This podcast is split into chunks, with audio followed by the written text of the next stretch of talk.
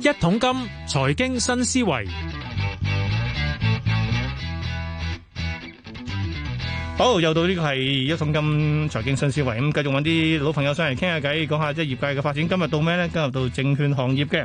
喺我諗想揾嚟呢老朋友啦，就係、香港證券商協會主席啊陳柏楠嘅。喂，你好，柏楠。 Hello，Hello，家樂你好。嗯，我記得幾年前揾你嗰時咧，我嗰時一度好勁啊，成個行業，因為嗰時咧恒生指數都三萬零啦，日日成交都三千， 正因為咁之後，唉、政府就加你個印花稅啦。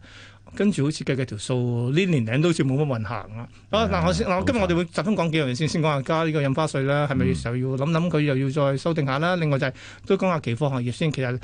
聽嗱簡單講啦，業界係咪真係好難揾食先？呢幾年非常之困難。其實即係由呢個二零一九年嗰個成個即係社會嗰個動盪啦，咁跟住到疫情，其實香港呢幾年呢，成日以前話香港係福地啦，其實呢幾年我哋見到就係、喂，原來唔係喎，啊一浪嘅一浪嘅真係一環扣一環，未曾好過係啊啊！咁頭先嘉樂你講開呢，就話啦，喺二零二一年八月嗰陣時候呢，咁政府嚟講就睇到嗰陣時，因為疫情喺高峰啦，嗯咁都理解嘅，因為喺當其時呢，百業蕭條。係得證券行業得得㗎證券行業或者金融行業嚟講，叫做一枝獨秀啦。咁好啦，咁但係個問題咧就話嗱，而家已經過咗一年啦，因為而家眨下眼啦，十二月啦，嗯。舊年八月噶，誒二零二一年八月噶嘛，係咁好啦。咁其實睇翻咧嗱，首先就成年裏面咧，我哋睇到嗰個情況就係、誒、首先第一嗱，我哋香港作為國際金融中心咧，嗱，我哋嘅入息稅咧，真係即係號稱可以講係全球最低嘅。咁咁呢呢個個我哋賣點嚟噶嘛？呢個係我哋賣點嚟嘅。係啊歷來嚟講，我哋其實都係即係吸引人嚟講咧，就係話咧，誒呢個稅誒嗰個稅基簡單啦，個稅率低啊等係等咯。，但係咧嗱，有一樣嘢好諷刺就係，而家我哋嘅呢個誒股票交易嘅徵稅啊，或者我哋香印花港稅嘅印花稅係啊，，啦係全球最高 嘅。你而家你噏得出嘅其他啲誒，即係可以俾即係嘅度度都金得平過我哋額嗱，包括咗我哋祖國內地係 A 咯，股市場嚟講咧，我哋收單邊嘅啫嘛，低過係啊係啊係啊一一倍又多。嗯，好啦，另外你話我哋嘅一個其中而家趁我哋病病攞我哋命嘅誒呢個誒、呃新加坡，嗯都係比我哋低好多嘅。嗯咁好啦，咁誒、呃、倫敦亦都低過我哋，嗯，咁啊美國啊更加唔使美國唔使講。講啦，好多美股朋友都話自己好平啊，好啦，咁所以咧，其實你會見到一個現象嘅，當你如果嗰、個、呃、交易嗰個嘅成本高嘅時候咧，好、嗯自然啦，因為市場市場市場係睇翻就係話我買嗰嚿嘢，如果同一個即係可可比性嘅時候，我哋梗係揀平㗎啦。 嗯，好啦咁呢而個家叫交易成本考慮嚟㗎嘛，啊呢呢個一定係一個主要考慮因素嚟嘅。係咁當然你話喂講緊誒你嗰個買賣嗰個效率啦，或者嗰個其他嘅誒要求啊等等，個法規嘅監管等等。咁其實而家好多嘅金融中心其實都已經係好即係先進嘅啦。個嗯咁好啦，咁如果係咁嘅時候，人哋俾就係俾價錢嘅啫。係咁所以咧，你見個現象就係喺加咗稅、加咗印花稅到而家呢年鬆啲嚟講咧，見到一個好明顯嘅現象有幾樣嘢。第一樣嘢就係咧，香港嗱當然嗱，我哋加印花稅當其時嚟講咧，選擇個 timing 咧就係香港差唔多三萬點嘅。係啊，恒指三萬點冇錯，好啦，咁嗰個恆指三萬點到而家咧，當然你話而家跌到去最低嘅時候一萬四千幾點，係咪純粹因為印花稅咧？我覺得咁樣講亦都唔公道，嗯嗯，有好多因素其他因素係啊係嘅。啊好啦，咁但係咧嗱喺嗰個過程裡面咧，首先第一就係而家已經一年啦，其實真係我真係呃鄭重呼籲就係咧，政府係真係去去睇翻究竟而家一年過咗之後咧，印花稅本身嚟講係咪應該真係檢討翻，係咪要調翻低，或者甚至乎要取消佢？喂，其實講真嗱，印花稅緊，因為係間接稅嚟噶嘛。咁啊講真，港股成交勁嘅話，咁啊政府嘅收入都好多啦。不過但係講真，喺過去一年裏邊咧，即係好多都係 一千億樓下嘅單日成交嚟嘅喎。 咁其實你加高咗稅率，其實冇乜數嘅啫，真係。嗱，其實一定冇數係啊，即係如果我哋行界行即係業界裏面嚟講，就係、當時嚟講其實係殺雞取卵。嗯，咁好啦，咁誒、呃做咗呢個動作之後咧，其實你見到嘅現象就係、第一有誒呢、個港股原本喺香港即係港股 trade 嘅時候嗰啲 trader 嗯係大幅度減少，因為佢轉唔到身啊。哼，係咁誒、呃但係嗱，其實嚟講咧，最受影響嗰啲嚟講咧，反而係零售嘅客戶，係，即係你唔係實啊一啲一般國際散戶，一般一散般戶散係戶，而唔係一啲即係所謂國際嘅 frequency trader 嗰啲高頻交易商，因為對佢哋嚟講，佢佢隨時可以調動到冇問題。嗯但係反而咧就話咧 retail 嗰班咧，你想將個門檻成本門檻提高咗嘅時候，retail 嗰邊嚟講佢跳唔到啊。我計條數啦，好似話咧，假如你即係加咗印花稅嘅話，仲要買賣雙方都要俾嘅嘛，係咪係？啊，咁即係話其實咧，要起碼個價要幾多幾多滴，我哋叫用滴嚟計噶嘛，起碼要成五滴先可以有有錢先你冚到如果喎。連皮帶骨，起碼要五滴。係咯咁，所以好啊，咁會有個現象就係、第一，我唔吹港股，或者我喺香港市場仲係一個股市嘅話咧，我吹窩輪。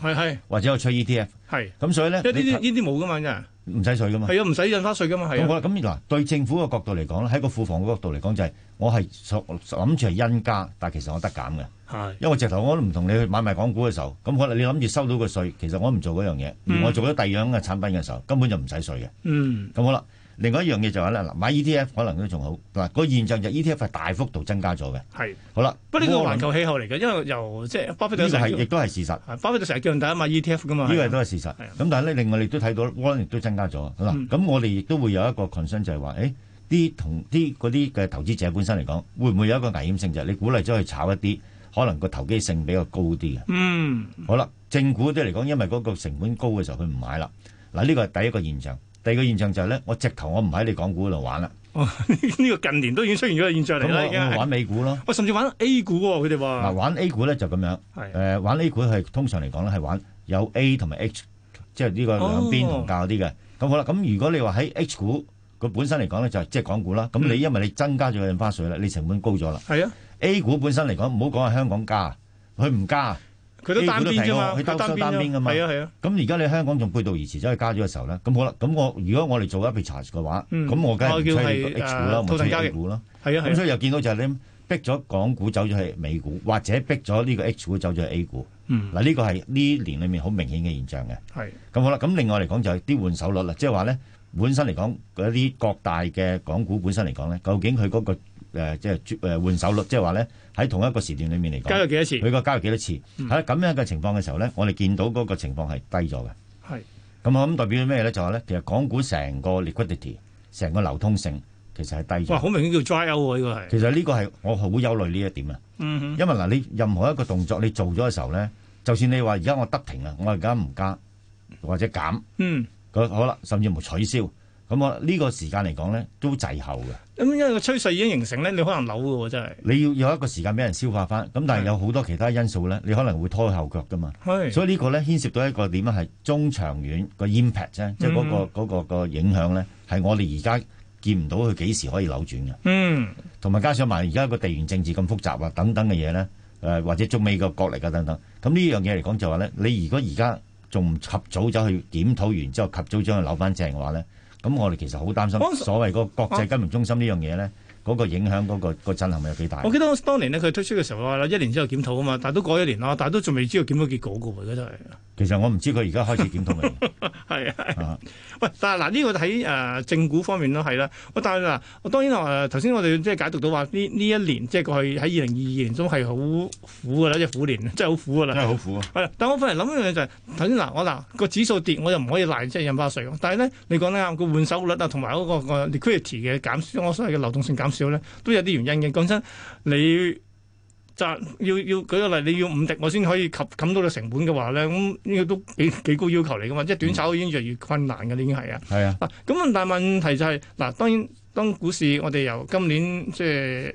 穿完二萬，再穿萬八，去到最低萬五樓下，最後一上翻嚟咯喎。咁由呢個會唔會嗱呢期成交又多翻啲嘅咯？咁其實但係呢個成交多翻好多時候，或者係保空倉啊，或者資金重重新流入，但係都唔代表佢嗰個換手都會多翻嘅喎，因為可能買完之後等我等佢上翻去嗰個兩萬我先先沽佢咯。但係以前唔係噶嘛，可能每一千點一千點一千點咁喐噶嘛係。係啊。咁呢個其實都係呢個係咪叫結構性出咗一個所謂問題嘅話咧，咁從而影響咗所有所謂嘅交投咧？喂，呢個我憂慮係嘅，所以就頭先講啦，即係話嗰個呃流通性咧，個流動性本身嚟講，我哋覺得係有已經係降低咗嘅時候咧，究竟呢個係整體個結構，就算你第日你減翻，都有個滯後而唔即刻會見到個改善咧，呢個我憂慮嘅。嗯嗯咁同埋仲有就係話咧，因為成個國際市場咧，啲投資者其實而家係越嚟越嗰、個嗰、個資訊好發達，流通好快嘅，即係佢會睇到邊一度嚟講，即係有有數嘅，有機佢就可走乘嗰度噶嘛。但好似頭先你嘉樂你話齋啦，我走咗去嗰度，我翻翻轉頭嘅時候咧，其實嚟講我要考慮其他因素，所以我未必會即刻翻翻轉頭，甚至我唔翻啊。嗯，咁、所以呢個嚟講就變咗嚟講，即係香港嗰個嘅誒、呃即係去到金嗰融前景嚟講，我我都而家都有少少即係唔係咁明朗啊。係。咁係嗱嗱，除咗呢個係誒正股方面啦，正股即係好大上落啦，由指數到呢個成交都好大上落。期貨係點咧？嗱，最近咧誒證監方面又話一個期貨上監方面要要將佢收緊咯喎，咁因為佢話要強調風控喎，即係話舉個例，啲客假如成日咧唔理你，即係唔係好本孖展好心，你唔好同佢做啦。我覺得咧，嗱，其實講真喺期貨商嘅立場裏邊講嘅話，通常啲客咧追佢孖展，佢佢唔報你都 cut 咗佢倉㗎啦，係啦，仲需唔需要即係證監同你講喂唔該？一個月裏兩次唔理你，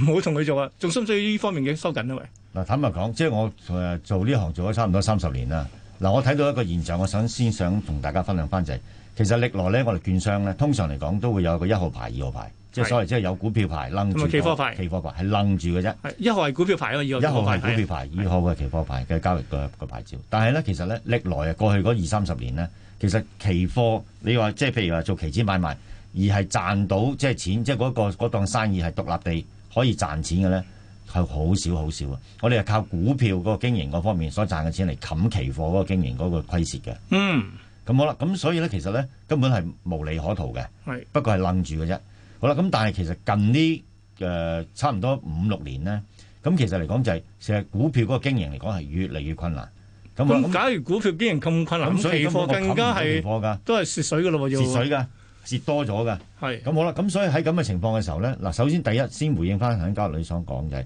首先我哋期貨不嬲嚟講咧，講真，你話睇翻究竟我哋咁多年啊，即係喺記憶所裏面嚟講，我哋譬如話有邊啲嘅券商嘅行家係期貨，因為佢斬唔切倉爆倉嘅，我覺得係絕無僅有，我唔敢話零，係係絕無僅有。印象都比較少，好啦，點解咧？因為其實誒喺、港交所或者期交所嗰個條例裏面好清晰嘅，你嗰個孖展講咗幾多錢，好啦，咁然後跟住你去到咩位你要 call 孖展，係啊，好啦，我哋唔你講可唔知以，就要我斬哋㗎唔可以啦，俾孖展，即係咁我唔可以借錢俾佢噶嘛。當然好係啦啊，咁所以其實咧，我哋去經營嗰個嘅期貨買賣嘅時候，我哋嗰個 risk control 咧，係、嗯其實係遠遠比起股票嘅孖展倉係及時，同埋咧係高度 alert 嘅。嗯，咁所以咧，如果你嚟唔到孖展，我斬啦已經存唔存在啊？喂，點解你俾等時間啦，然後成唔存在嘅。咁好啦，咁所以呢、個呢、個係已經係行之有效。嗯，好啦，如果而家你話喂誒呢、個誒、呃香港再收緊翻有關期貨呢方面咧，嗱，我同啲行家即係去去睇翻就，首先第一樣嘢，其實喺過去嗰好幾年咧，好多嘅攞住期貨牌，以前又有股票牌，有期貨牌，已經係 surrender 咗個期貨牌，不過即係唔唔唔做做啦啊，，已係經唔做啦。好啦。借咗正股算數啦，淨係做翻正股算數啦，嗯因為都唔需要所謂制令制啊。係嗯好啦，咁你話而家嚟講最再收緊嘅時候咧，咁其實嚟講，即你只係加速咗同埋加劇咗，就係咧呢啲而家仲揸住二號牌嗰啲人就唔做啦。嗯嗯嗯好啦，咁你話喂唔係喎，而家全球都高貨系統啊，即係冚唪唥自動化。嗱好啦，咁其實嚟講，其實佢本房嚟講，佢都已經定咗個機制係可以講得切嘅，你唔使話真係完全 full automation 嘅。嗯好啦，咁但係如果你話喂唔係，我要你完全 full automation，咁即係意味住咩咧？佢系統嘅成嗯，本即係你要投放多啲去做你會個增加，係你個平台喎，所以一定唔做嘅。嗯咁好啦，因為已經喺無利可圖之下，我股票都無利可圖，然後你又要我去增加成本嘅時候，又增加嗰個監控嗰啲咁嘅守則或者法則嘅時候，咁、嗯我不如唔好做啦。咁呢個現象係我哋覺得就係一定會發生。嗯，好啦，呢個第一。第二嚟講就係話咧，如果我都係去翻頭先講啦，作為香港作為呃國國際金融中心，嗱，我成日都覺得一樣嘢，發展同埋監管係要平衡嘅。啱啊我哋我哋其實咧，第一我哋唔係話喂誒唔好管我哋，唔係，我覺得證監係啱嘅，要有監管。但係我只係要強調一樣嘢就係咧，監管一定係要同發展要平衡。即係你想話監管不應該扼殺發展，